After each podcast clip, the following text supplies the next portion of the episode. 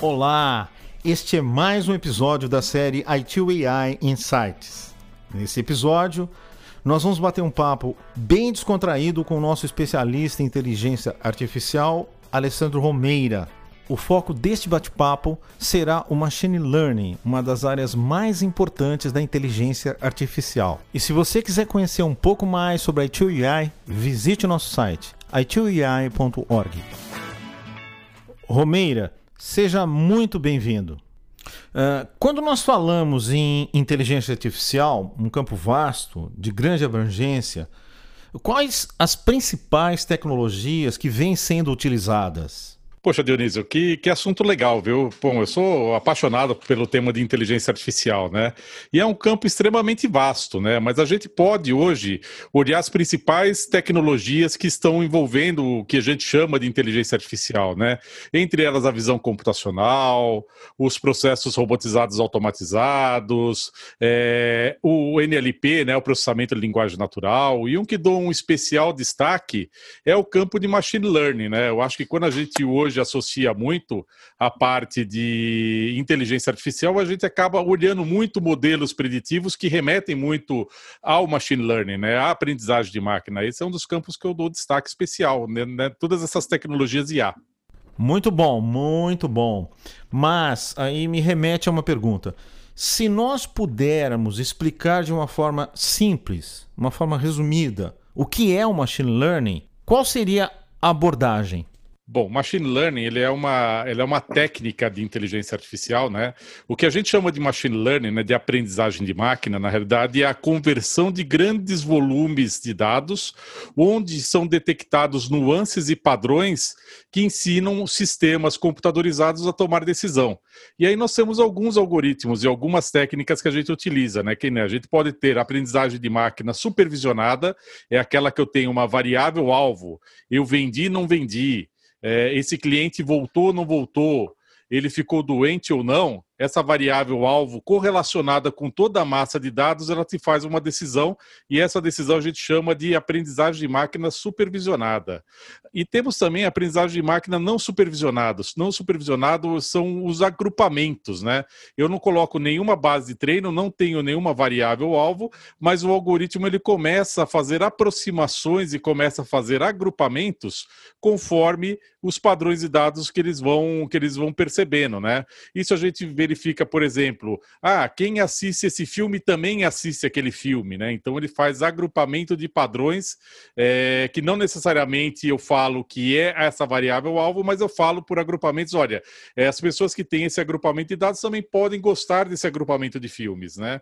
E nós temos também a aprendizagem por reforço, né? A aprendizagem por reforço e os algoritmos eles ficam fazendo um jogo, né? Onde quando ele acerta, quando ele sabe que acerta, ele ganha uma premiação e quando ele sabe que errou, ele ganha uma punição, né? Então ele vai fazendo, é, por exemplo, quando a gente utiliza sistemas automatizados como o robozinho que eu uso para limpar em casa, né? Toda vez que ele encosta na parede, ele fala assim: opa, que eu tenho um obstáculo.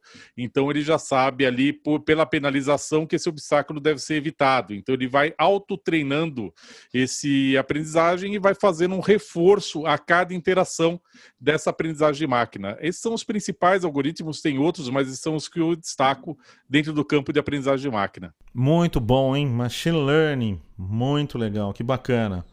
Agora, para trabalhar com machine learning, ser um profissional de machine learning, quais as principais competências necessárias que você destacaria? Muito legal, né? A parte de machine learning é muito associado ao cientista de dados, né? Normalmente o cientista de dados é aquele profissional, né? É aquela figura é, mítica, né? Que tem conhecimentos divinos. Não, na realidade a gente tem algumas competências e são competências que ela tendo um grande olhar ao negócio, ela consegue fazer experimentos com os dados que eles façam sentido. Então esse profissional, primeiro, deve ser uma pessoa que gosta de trabalhar com números ele gosta de trabalhar com casos de negócio, ele tem a capacidade de é, interagir com o público de negócio e saber qual que é a pergunta, ou numa pergunta certa, quais os dados responder àquela pergunta.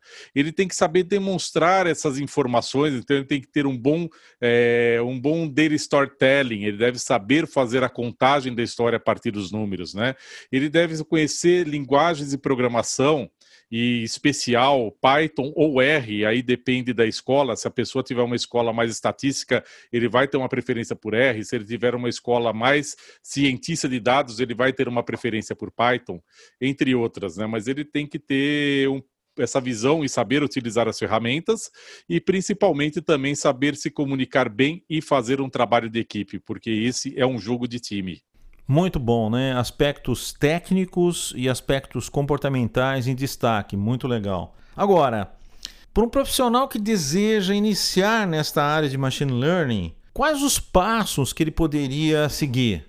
Não, hoje o profissional que quer trabalhar nesse campo, né, ele, ele tem vários caminhos, né, ele tem várias possibilidades, tem muitos conteúdos é, disponíveis na internet e também é, nós dentro da H2AI, nós também é, falamos para o público do negócio, nós temos uma trilha de formação de Machine Learning específica para levar para o público do negócio entender o que, que é esse mundo de, de dados, né, como que eu uso isso como diferencial competitivo para a minha instituição, né, mas hoje as formações são as mais diversas possíveis, tem muito muito conteúdo é, gratuito. Eu convido vocês a conhecer o nosso trabalho.